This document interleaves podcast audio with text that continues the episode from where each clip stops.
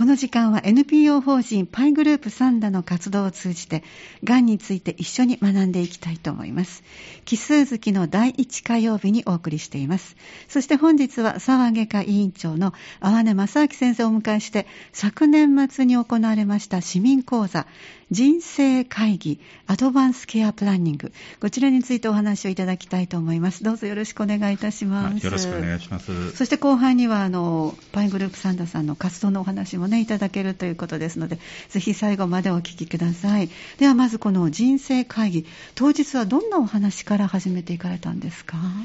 あえーとまあ、人生、まあ、80年から90年になってですね、まあ、やっぱり皆さん、その人生の終わりですね、あのまあ、老後が30年ぐらい。ありますね、はい、という中で、まあ、徐々にまあ医療とか介護のね、はい、あの対象になっていくわけですけれども、えーまあ、今までのその、まあ、医療の業界、あるいは介護の業界でもその、うんや、やはり治療ということに重きが置かれてですね、はいはい、あの病院というのはまあ病気を治す、ね、はい、入院して病気を治して返すという形になっていたんですけれども、えー、まあ、実際にはやっぱ治らない病気、はい、あるいは、えー、体力が落ちて寝たきりになると、えー、まあ、そういった形で、まあ、だんだんその、まあ、治らない場合について考えていかなくちゃいけない状況になってきてるわけですね。えーまあ、それで、あの、まあ、無駄な延命とかですね、まあ、そういうの問題になっている中で、やはり自分が、あの、年老いていく、あるいは週末を迎えるにあたって、どのように治療してほしいか、どのように、あの、あの、まあ、見とってほしいかということをね、あの、まあ、お話ししていますかと。いざという時のために、はいはい、あの準備ができていますか、まあ、そういうふうな話から入りました、えー、そうですかなかなか今まではそういうこう考えあの患者側もなかったですよね。そうですね、まああのあの先のことを、まあ、ゆっくり考えることも少ないし、えー、えっとそれを家族の方と話し合っている方は非常に少ないわけですね。そうでしょうね。はい、あの最初にご紹介したこの人生会議、はい、これがいわゆるご家族とということになるんでしょうか。そうですね。はい、あのまあ、いわゆる人生会議というのは、そのご本人さん、それから、まあ、親しい、まあ、ご家族、あるいは友人、はい、それとあと、まあ、あの医療関係者ですね、えー、まあ、それからまあいろいろまあ関係される方々と、はい、えー、まあ、できればしっかり話し合って、えー、まあ、自分にまさかのことがあったときに、あのどこまで治療してほしいか、はい、あるいは何を大事にしてほしいか、えー、あるいはあのいざというときに誰に話を聞いてほしいかというのを、はいはい、ちゃんと話し合いましょうと、まあ、これが人生会議になると思います。あの一時期、このポスターか何かがちょっとあの話題になったような気がしましたね。あの小籔さんかなんかでね。はいはい。はい、でこの言葉はもう皆さんちょっと2、3年前から、はい、コロナの前からお、ね、耳にされてはいらっしゃって。そうですね。あの当日市民の皆さん方はあのどんな雰囲気で聞いてらっしゃいましたか？えっと、まあ、その、そういう、まあ、人生会議みたいなことをね、されてる方おられますか、えー、って聞きますと、あの、まあ、あの、10分の1ぐらいですね、やっぱり実際にされてるのはね、えー、で、あの、まあ、それも、まあ、簡単に話をした程度ということが多くて、やっぱりしっかりされてる方というのは非常に少ないという、はい、反応だったと思います。私たちもその延命治療はしてほしくないねという言葉をだいぶあちらこちらでも聞くようにもなった、はい、その程度の話ですら、あのやっぱり少ない、そうですね、されていらっしゃるそうですね。で、まあ、その人生会議ってね、えー、あの、はい、言いましても、まあ、これからお話しするように、まあ、やっぱりどうしても話しておいてほしい項目というのがいくつかありますので。はい、ぜひちょっと具体的にどんなお話をしたらよろしいんでしょうか？そうですね。で、あの、まあ、具体的な内容としてですね、はい、まあ、あの、一応7つぐらいちょっと挙げてみたんですけども、はいはい、まあ、その治療を受ける場合、そのあのどのようなゴール、そのどのような人生を達成するための、え治療をしてほしいか。それから、はい、あと、まあ、ご自身のまず、えー、あのまあ、先生とかからですね、えー、もう病状と、まあ、どれぐらい長生きできるのか、ね、はい、これから先、どのような経過を取るのかということをちゃんと話を聞かないといけませんよね。ちょっとすいません、はい、治療のゴール、はい、例えばどんな風にイメージすればいいんですか、えー、っとですね、まあ、例えば、えー、あの、あの、まあ、できるだけ楽な、あはい、痛みを伴う、ね、家でね、ゆっくりしたいとか、はい、ああるいは、はい、あの、何が何でも延命、うん、ね、それから、まあ、例えば死ぬまでにあの、うん、これだけのことを成し遂げたいんだ、まあ、例えば会社経営されててね、はい、うちの会社はね、うん、ここまで持ってきたいっていうのを大事にされる方もおられると思います、それを助けるための治療、ね、それからまあ家族の方との、ね、時間を大事にするとかですね、はい、まあ、そのまあ、自分は実はその病気はまあ、あの治らないとすればね、うん、あのその間に、まあ、どのような人生を送るかによって、やっぱりあの受ける治療は当然変わってくるわけですね。そうですね。なるほど、ね、そういうことだと思います。じゃそういうことをもっとこう具体的にあの自分の気持ちを家族親しいそうですね。私にとって何が一番大事なのか、えー、でそのための治療はどうしたらいいのか。はい。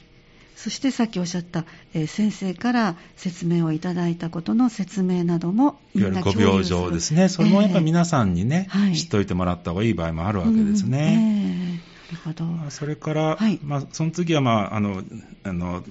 まあ、いわゆる自分にとって、ええ、あの許し難い状況、まあ、これはちょっと実は僕調べたときに、まあ、欧米の論文から引いた項目でですね、はいこれは私が思うには、やはりその宗教的、あるいは倫理的にね、あのまあ、特定の宗教ではこのようなことをしたら地獄に落ちてしまうみたいなですね、はい、ちょっと今話題になってますね、はい、はい、そういうものを含めた考え方だと思いますね、えー、その自分がもうあの倫理的に許せない状況というのも伝えておくということですね。はい、それとあとは、あの、まあ、やっぱりその、いざという時に、やっぱ延命処置をしてほしい。はい、してほしくないね。もう、あの、人工呼吸器にはつながんとってくれと。はい、まあ、自分が倒れた時には自分で伝えられないので、うん、あまあ、そういうことは、ね、あの、やめといてくれということですね。えー、はい。それから、あの、まあ、自分がちゃんと決めれなくなった状態の時に、誰にその話を、えー、決めてもらってほしいか。あ、はい。ということですね。これ代理、代理意思決定者って言いますけども、自分の代わりに意思を決めてくれる人を決める。えーはい、それから、あとはその、みんなで話し合った内容をどっかに書いとかなくちゃいけないんですね。そうですね。ね、はい、あの、やっぱり忘れてしまったり、ねえー、あの、伝わってなかったり。なので、その書いておくこと、それから伝えることも大事なんですね。はい、それから、まあ、あと、できれば、その本人がそれを迎えるにあたって何を一番心配に思っているか、うん、それもあのお互いに共有しておけばですね、はい、いいんじゃないかと言われてます。一番ご本人の気持ちを具体的に周りが深く理解して受け止めて、うん。うん、お互いの信頼関係をしっかり作っておく。そうですね。ということなんですね。そうすると、まあ、本人さんもまあ安心してケアを受けれますし、はいえ。ー、ケアを提供する側も、うん、あのその本人の望んでいることに沿ってできるので、そうですね、そこら辺の、まあ、あの、まあ、忖度というか、あの、探り合いみたいになったりすることもあるんですけども、はい、それを避けることができると思います。ということは、やっぱ書いてあると、うん、あの、お医者さん、医療関係の皆さんとも共有できるということですね。すね。いざという時に。まあ、ただ、あの、まあ、現実問題としてそういうの書いてあってもね、うん、それが、まあ、どこにあるかわからない、あるいは、その、はい、皆さんに回すということのね、えー、難しさというのは実際ありまして、うん。まあ、これは多分人生会議の、まあ、これからのね、まあ、課題の一つであろうと僕は思ってます。そしてまた変わっていきますしね。そうですね。ね。そうです、そうです。その時代、あの、その時期ですね、人生のステージで変わっていきますね。はい。あの、こういう、こう、人生会議、うん、どんなタイミングでいつ頃するものなんですか？そうですね。あの、すごい大事なところなんですけれども、あはい、あの一応、まあ、3パターン言われてまして、えまあ、自分がもう全然元気でですね、うん、まああのまあ、多分我々みたいにねあの、まあ、とりあえず命の危険にさらされてない時期ですね、うんはい、でまあ、その時はまあ比較的大雑把な話しか出てこないんですけれども、ね、やはり人生に大事に思っていることを共有することはできますね。うん、でまあ、その次はやっぱり、まあ、ちょっともう病気を抱えてね、まあ、大体、はい、この先1年間ぐらい1年前後の死ぬまでですね、うん、ある頃になると、だいぶ現実味が出てきてですね、具体的な指示、指示、あるいは希望、ね、で、それぐらいの時間で当然できることはおのずと決まってきますので、うん、まあ、その1年前後にやるものがもう一つですね。はい、それから、やっぱり、あとはもう本当、もう切羽詰まってきてですね、えー、もうあのそれこそもうこういう治療をしてほしいというのが、ままあの出てくるあの、いわゆる死を目前にした時期のものというものに分けられると考えられてまして、まあ、実際にはあのこの2番目のですね、えー、まあ、1年前後と言われる時期に、はい、あのまあ、皆さんが冷静に話できるときに、できれば、まあ、比較的いろんな話ができるのかな。やっぱギリギリになりますと、やっぱりそのいろんな意味でね、あのまあ、難しいところも多くなってくる。そうですね、はい、それからよくあの私の義理の父の時なんかもそうですけども実際の病状もちょっと伝えられなかったりそうです、ね、それからあのこちら側は分かっていることをあの本人は分かってないのでどこまでの話ができるかとか、そうですね、うん、あの縁起でもないっていう言葉も今どうしてもありますので その通りですね、えー、なのであの、まあ、このこの手のお話で一番困るのはやっぱ希望を、はい、あのあの失わせるというのを皆さんやっぱすごくすごく気にされましてですね、すね。はい、ただ希望を失わないようにするために現実を直視できないという、まあ、ここのせめぎ合いになりましてね、まあ、そういう点ではやっぱりこうある程度あの気持ちに余裕がある時期の方にあのできていればいいんじゃないかっていうのが一応今の考え方だと僕は思います、うん、じゃあやっぱりその信頼がしっかりできてる人たちとっていうのが一番ベースにあるかもしれませんね。そうですね、まあ、なので、あのまあ、ちょっとその参加メンバーをね、はい、あのまあ、やっぱり注意深く選ぶ必要があることもあるかもしれませんね、そのご家庭の状況とかね。あそうですね、はいはい。まあ、それは言われてますね。あのちょっと先ほどのことに戻ります、もう一度最初おっしゃってくださった治療のゴール、もう少し具体的にご紹介いただけますか、うん、ね。まああのまあ、先ほどもね、言いましたけども、はい、まあ、あの本当いろいろあのありまして、あのまあ、あの家族や友人とね、一緒にいることとかですね、うん。はい、痛みや苦しみがないこと、ね、ああるいは仕事や社会的な役割ができるだけ長く続けたいと。はい、あとはよくあるのはやっぱ家族の負担にならないあるいはご家族が今後、やっぱ経済的なこととかですね、はい、そういうことを、あの心配されたり、それであのあのあの模試花ゲームっていうカードゲームがあってですね、はい、カードにその自分に大事な価値観というのが、まあ、いっぱいいっぱいのカードいろんな価値観があるんですね、はい、中には宗教的なものもあれば、あのえーあの近くに友達がいてほしいとかですね、はい、いい先生と巡り会えたとか、まあ、そういうこといろいろ書いてあるんですけど、それを皆さんでこう、まあ、それをあの交換するゲームなんですけど、面白いのはあの皆さん全然違うカードを選ぶ。自分だったら一番これがいいなと思ってる人人は平気で捨ててですね、あの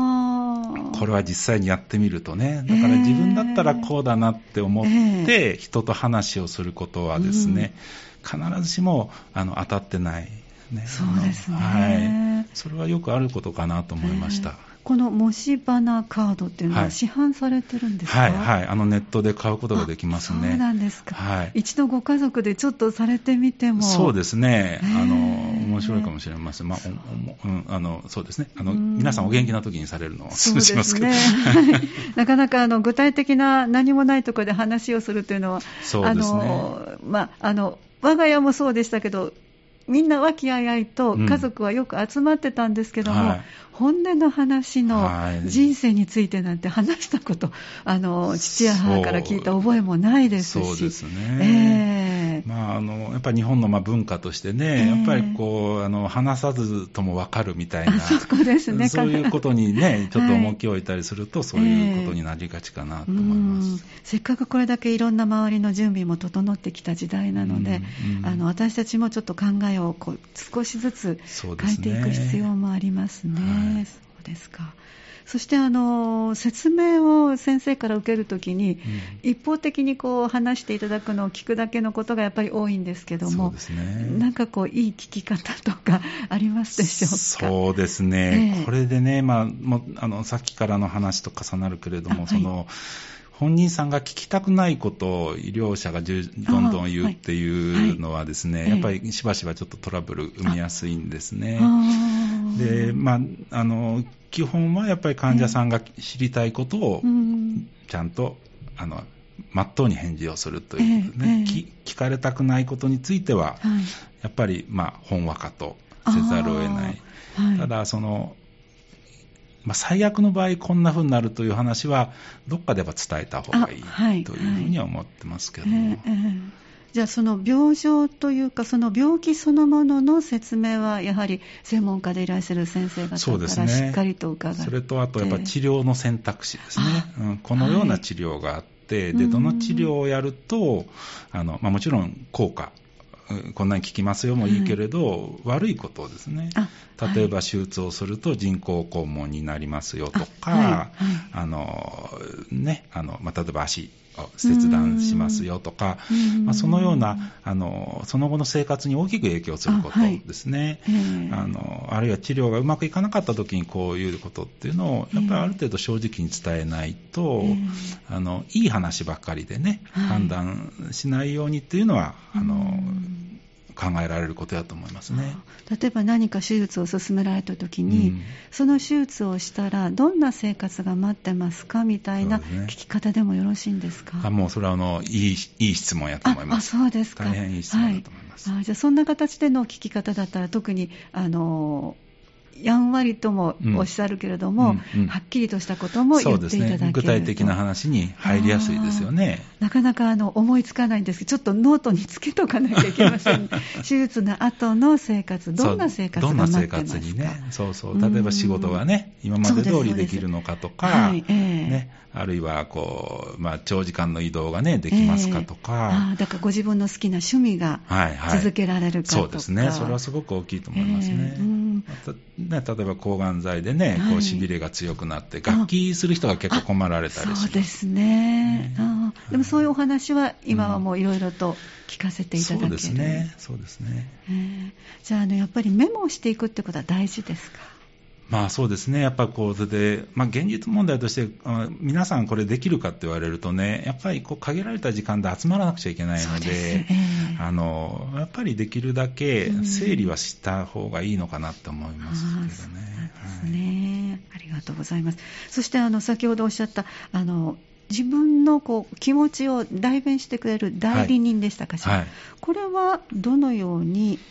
思っておけばいいですか、えっとですねまあ、それも皆さん違うと思うんですけれども、はい、やはり、まあ、その親族が一番多いと思いますよね。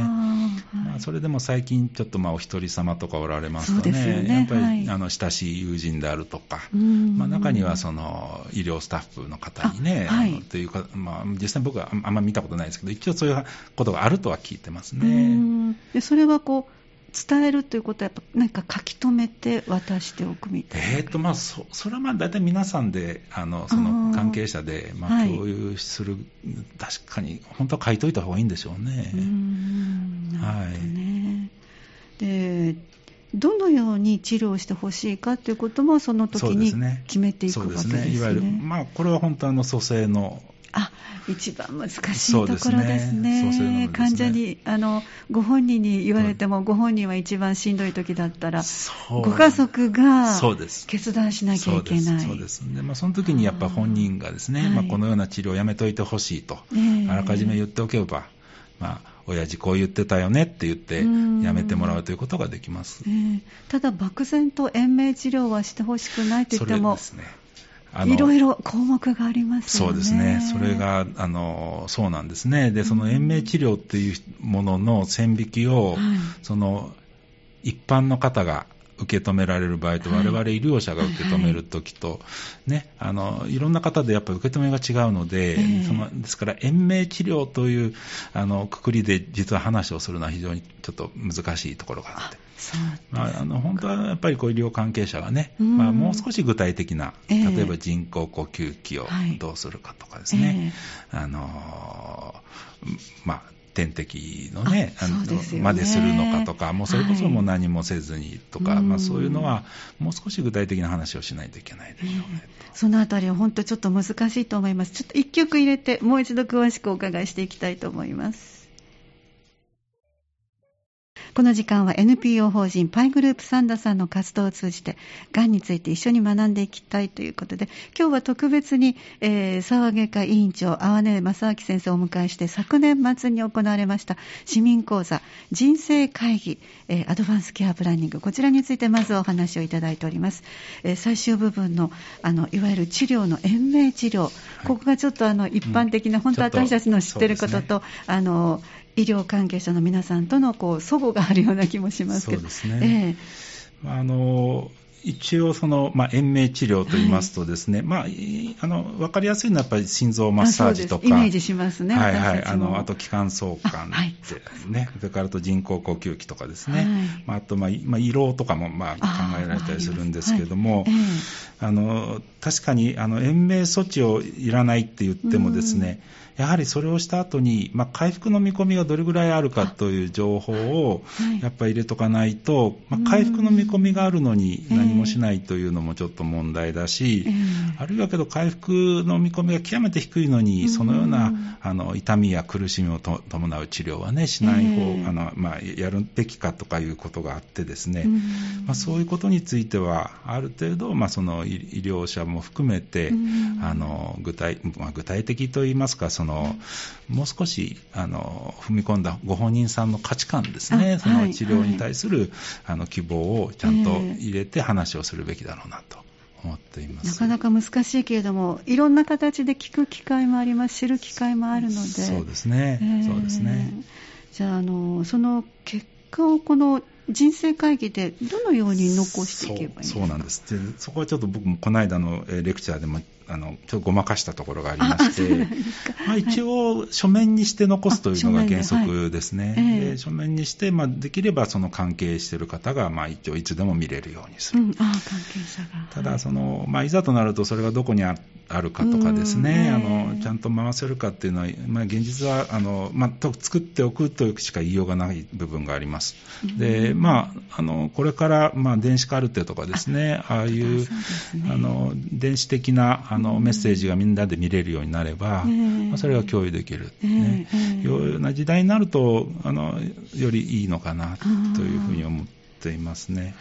はい、あのいわゆるこの人生会議をするまあ、個人的には今、共有できてとありますけど、社会的に考えて、あの国があのようにこう推奨するというメリットはそうですね、あのまあの直接的な、まあ、メリットというのは、やはりあの終末期にあののケアというね、うんはい、があの、まあ、あのスムーズに行われてですね、あのまあ、過剰、あるいはあの不必要な医療というのをしないで済むということが一つですね。はい、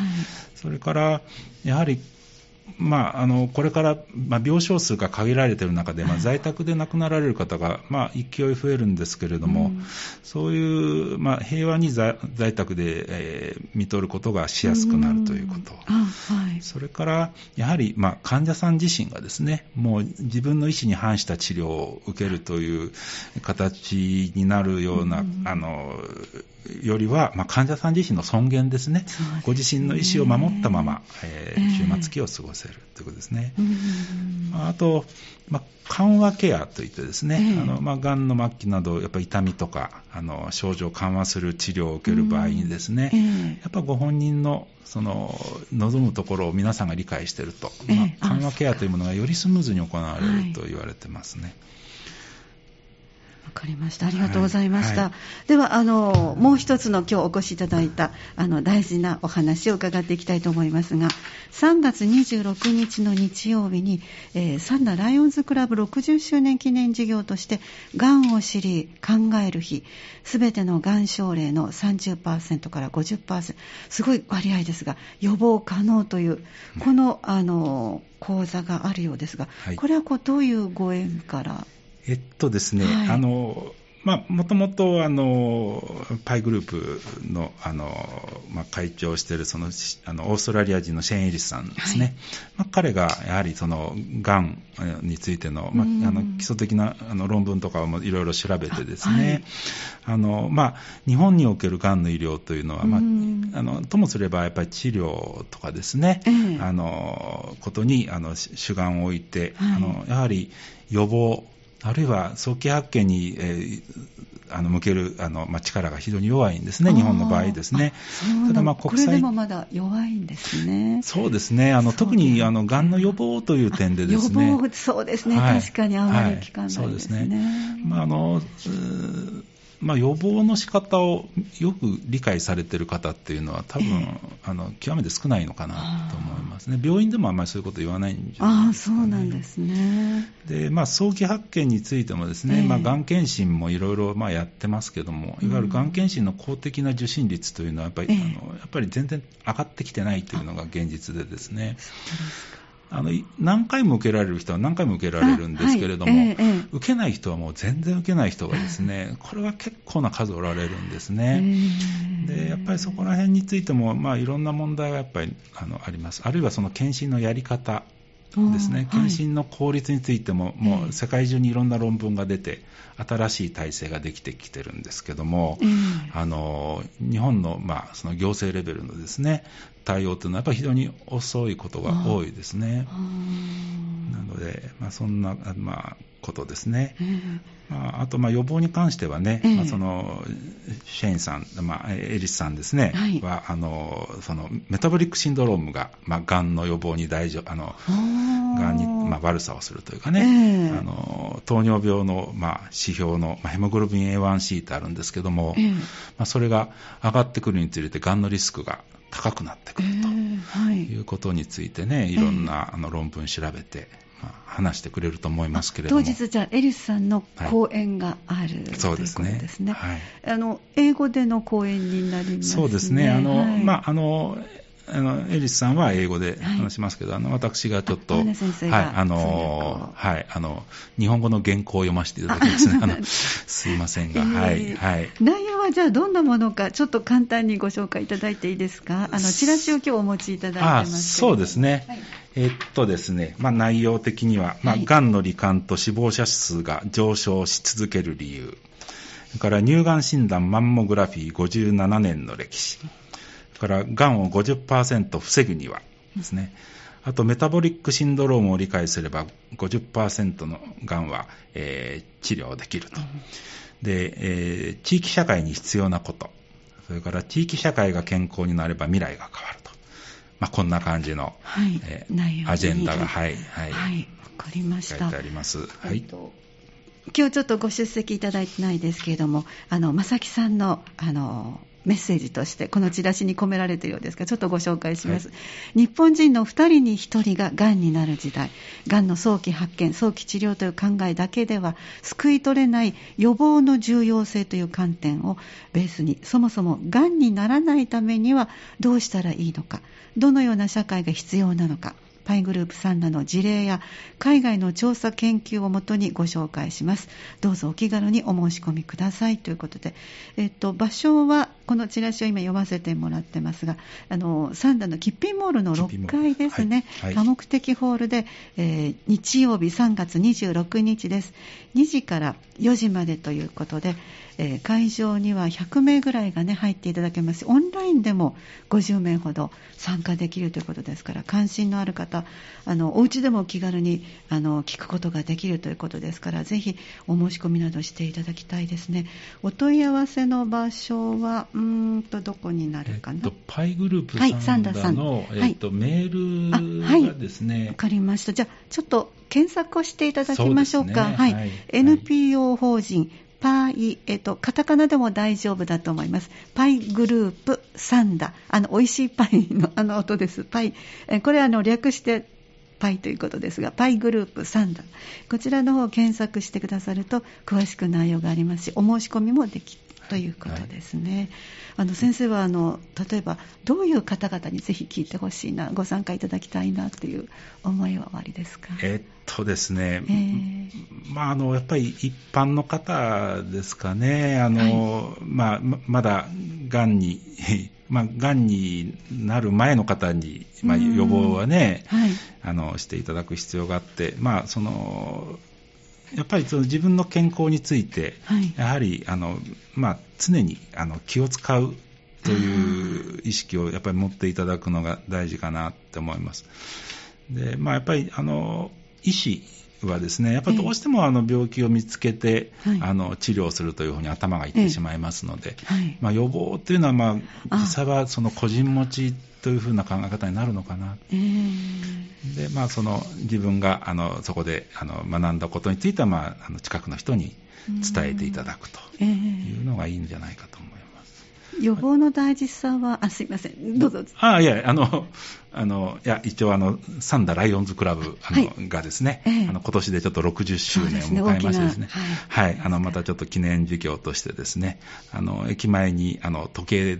あの、駅前の、はい、えっ、と、あの、デッキ、ペデストリアンデッキありますね。あ,、あそこにちょっと時計を立てたりとかですね、はい、やってる、まあ、その一環となってます。んで、え。ー、まあ、ちょっとそれだけお伝えできればと思いました。はい、ありがとうございました。いえいえいえ、あのね、よあのいわゆる予防の大事さっていうのは、特に歯などはもう予防しましょう、予防しましょう、ね、当たり前になってきた時代、うん。うん、それがもっとがんについても、病気についても、特にがんについて2人に1人というこの割合を考えると、考えてもいいんじゃないかなという、そ、ね,、そんなきっかけになってもいいかもしれませんね。はい。はい、3月26日日曜日、またチラシ、スタジオ前にも置いてありますので、お持ち帰りいただいて、ぜひお申し込みください。え今日はえー、この時間 NPO 法人パイグループサンタさんの活動を通じてがんについて一緒に学ぼうという時間、えー、沢外科委員長の阿波根正明先生をお迎えしまして前半の方では昨年末に行われました市民講座人生会議アドバンスケアプランニング。